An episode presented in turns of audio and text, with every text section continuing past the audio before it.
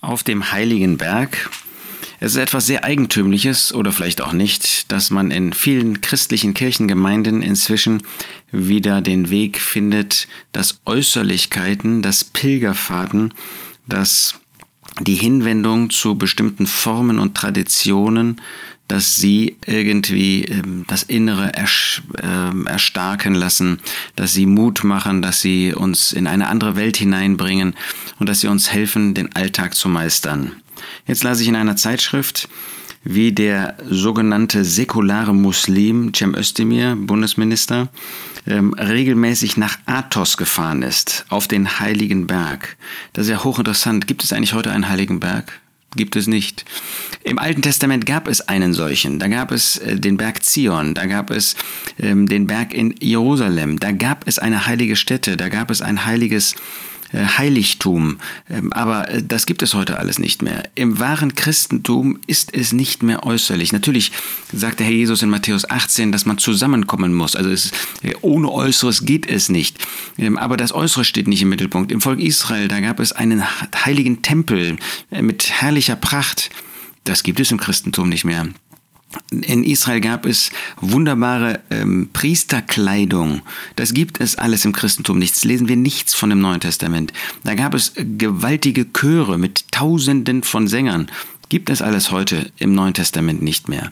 Aber das Bemerkenswerte ist, dass sich Christen genau diesem alttestamentlich anfassbaren, ähm, duftenden, für die Augen bestimmten ähm, Gottesdienst und ähm, auch, auch ähm, religiösen, ähm, den religiösen Formen wieder zuwendet und damit genau das aufgibt, was Gottes Wort uns im Neuen Testament sagt, dass es eben um eine geistliche Anbetung, Anbetung in Geist und Wahrheit, eben nicht materielle, nicht mit Opfertieren, nicht mit ähm, einem Heiligtum und so weiter äh, verbunden, sondern in geistlicher Weise gibt.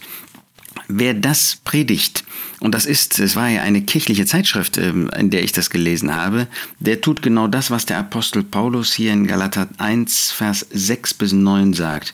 Ich wundere mich, dass ihr euch so schnell von dem, der euch in der Gnade Christi berufen hat, zu einem anderen Evangelium umwendet, das kein anderes ist.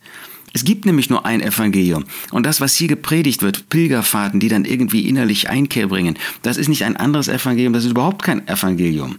Nur, dass einige da sind, heißt es weiter in Galater 1, Vers 7, die euch verwirren und das Evangelium des Christus verdrehen wollen.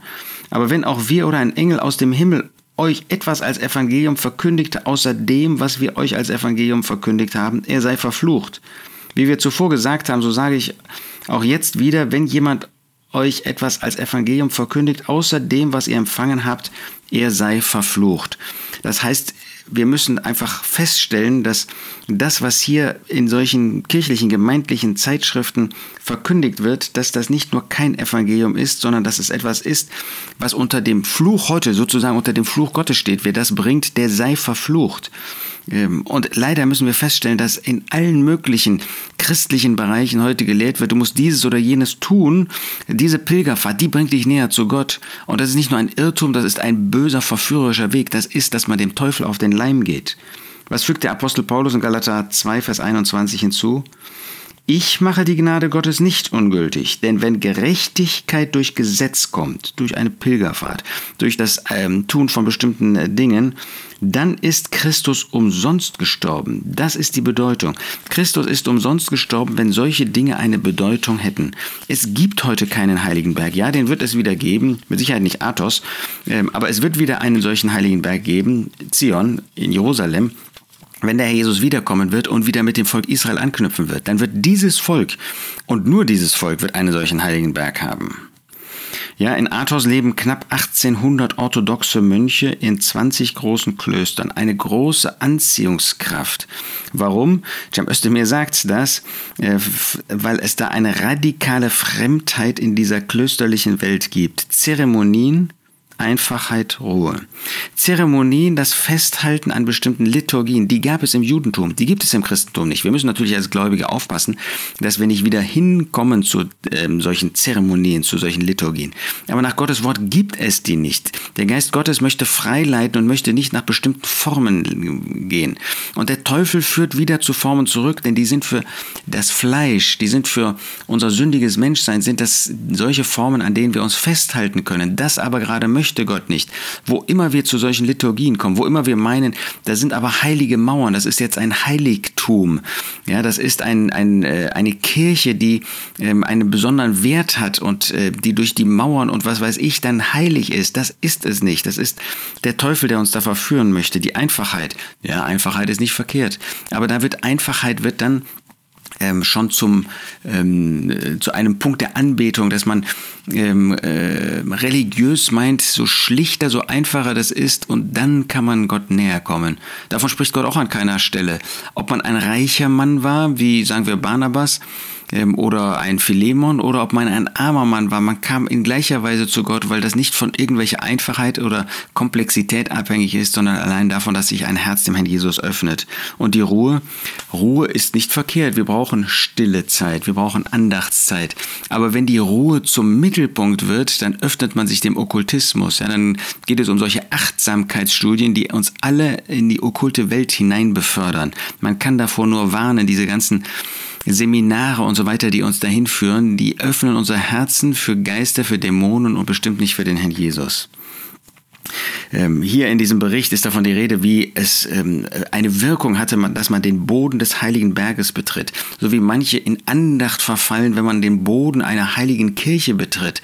Was hat der Apostel Paulus in Athen, ähm, kann man in Apostelgeschichte 17 oder 18 nachlesen, empfunden? Er war innerlich erregt angesichts dieser Götzenbilder, die er dort sah. Und das sind diese Kloster und das sind diese Kirchen, das sind Götzenhäuser geworden, wo Heilige verehrt werden. Und wir schauen uns die Architektur an und bewundern das.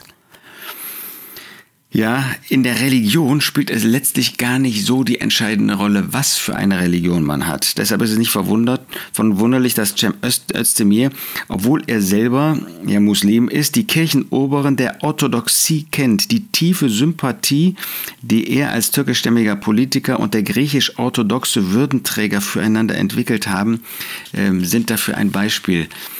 Das heißt, es kommt gar nicht darauf an, was für eine Religion. Hauptsache, man ist religiös. Und das ist das wieder das Gegenteil von der Schrift. Die Schrift sagt eben nicht, sei ein bisschen religiös, sondern die Schrift sagt, es gibt Glauben und das ist der einzige Weg zu Gott. Nicht Religiosität, nicht äußere Formen, nicht Pilgerfahrten bringen dich zu Gott, sondern das einzige ist, dass Gott zu uns Menschen gekommen ist in der Person des Herrn Jesus Christus. Er ist die Rettung und er allein.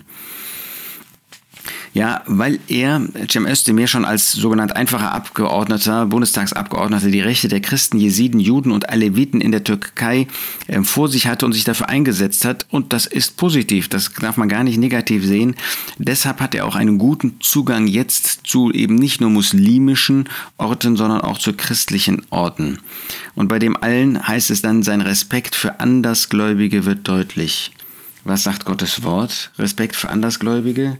Äh, Apostelgeschichte 4, Vers 12. Es ist in keinem anderen das Heil, denn es ist auch kein anderer Name unter dem Himmel, der unter den Menschen gegeben ist, in dem wir errettet werden müssen als eben nur der Name des Herrn Jesus Christus und die Botschaft, die er gebracht hat, dass man allein auf der Grundlage der Gnade gerettet wird, nicht indem man eine Pilgerfahrt macht, da kommt man Gott nicht näher, da entfernt man sich eher von dem Gott, der der wahre Gott ist, da macht man sich seinen eigenen Gott.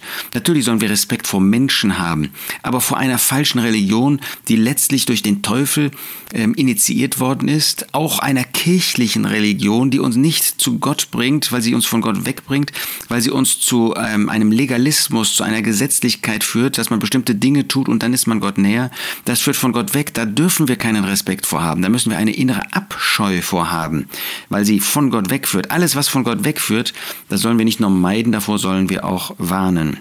Ja, ähm, in diesen ähm, ähm, Klostern, da leuchten die Ikonen umso heller, selbst wenn man da morgens um 4 Uhr in den Gott sogenannten Gottesdiensten ist. Das sind natürlich keine Gottesdienste, das sind ja Dinge, die uns wegführen von Gott. Ein Meer von Heiligen, deren Glorienscheine einander überlappen. Was ist das? Das ist purer Götzendienst. Und das wird gelobt, darüber freut man sich, äh, wenn man in solch, an solch einem puren Götzendienst äh, teilnehmen kann. Es ist etwas, was auf das Äußere, was auf das Empfinden, was auf ähm, Eindruck gemacht ist. Ähm, Cem Özdemir wird zum Beispiel, heißt es in dem Artikel dann weiter, von dem intensiven Geruch des Weihrauchs schwärmen, von den Stimmen der Mönche und den Kerzen. Das hat eine wahnsinnige Kraft, findet er. Die Religion äh, hat eben etwas Magisches und äh, dieser Vorstellung kommt man da sehr nahe. Berauscht von einer Liturgie, deren Bedeutung wir nur erahnen können.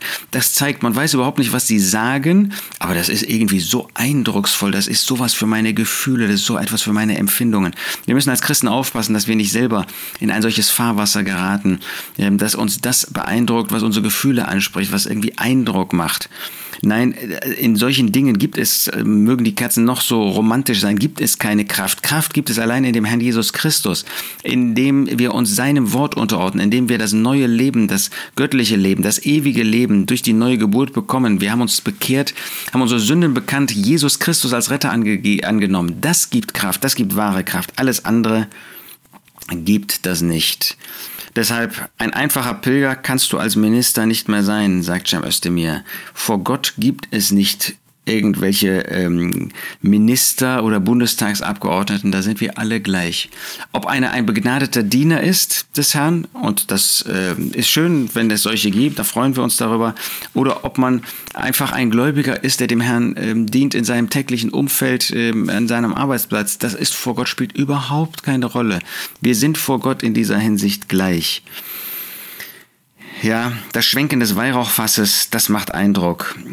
Ähm, es, wurde, es wird nicht nur von Schwaden schwerer Düfte begleitet, sondern von einem hellen Klingeln. Und man hat jetzt gelernt, sich zu verneigen, wenn sich die Glöckchen nähern. Und das ist gar nicht mehr dann schlimm nach ein paar Tagen. Merken wir, wie das zu einem echten Götzendienst führt, dass der Eindruck, der so auf die Sinne ähm, fliegt, dass er fließt, dass, ähm, dass er dazu führt, dass man gar nicht mehr klar denken kann. Und puren Götzendienst vor, vor Glöckchen, vor Leuten, dann ähm, äh, sich verbeugt, statt vor dem Herrn Jesus Christus, vor dem ewigen Gott. Deshalb empfindet man, wie intensiv der Gesang heute war. Sind auch wir beeindruckt von dem Gesang? Ist das etwas, was uns irgendwie das Herz erfüllt? Ja, wer selbst keine Bescheidenheit mitbringt, wird die Demut der äh, Mönche natürlich kategorisch ablehnen, schreibt der Autor.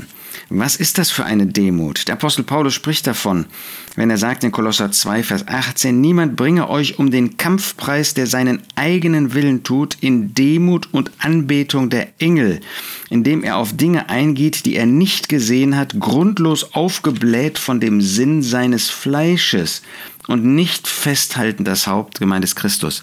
Das ist nämlich scheinbare Demut. Scheinbare Demut ist die, die äußerlich irgendwie, wie hier diese Einfachheit und die Demut der Mönche, ähm, ganz, ganz äh, niedrig gesinnt klingt. In Wirklichkeit ist das Aufgeblähtsein, ist das Hochmut, weil man eben nicht das tut, was Gottes Wort uns zeigt, was Gottes Wort uns vorstellt, sondern in eigenen Vorstellungen, in eigenen Überlegungen, in eigenen Überzeugungen ähm, sich verliert, sogar Engel anbetet, das ist doch irgendwie demütig, wenn man äh, vor Engeln niederfällt. Ist es nicht, wenn Gott sagt, das ist böse, das ist verkehrt, dann ist es nicht Demut, sondern das ist das Gegenteil von Demut, das ist das Aufgeblasensein.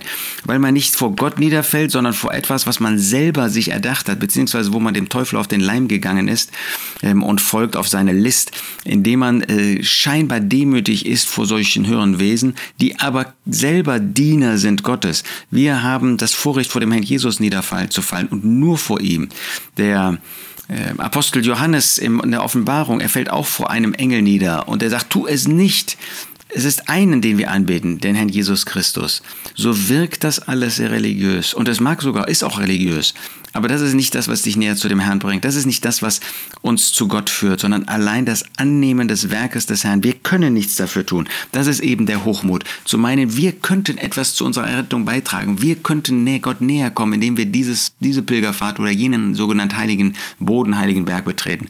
Und das ist alles nicht wahr. Das ist alles Lüge. Wir kommen Gott nicht näher, sondern wir sind Kinder Gottes durch das Werk des Herrn Jesus, wenn wir ihn als Retter annehmen. Das ist der Weg, den Gott uns zeigt. Aber es ist auch der einzige. Und die Frage, die du dir stellen musst, ist, hast du diesen Weg gewählt? Bist du wirklich ein Kind Gottes, weil du Jesus als Retter angenommen hast, ihm deine Sünden bekannt hast? Das wünsche ich dir von Herzen. Und dass wir als Gläubige uns nicht einlassen auf solche gefühlsorientierten Veranstaltungen, sondern dass wir wirklich dem Herrn folgen, indem wir das tun, was er uns sagt als Kinder Gottes, indem wir ihm treu dienen, indem wir uns ihm zur Verfügung stellen, indem wir treue Zeugen sind, auch in dieser Welt, aber nicht in, dem, in der Meinung, dass irgendwelche Liturgien, irgendwelche Formen, irgendwelche Pilgerfahrten, irgendwelche, irgendwelches Tun irgendeinen positiven Nutzen auf unser Glaubensleben haben kann.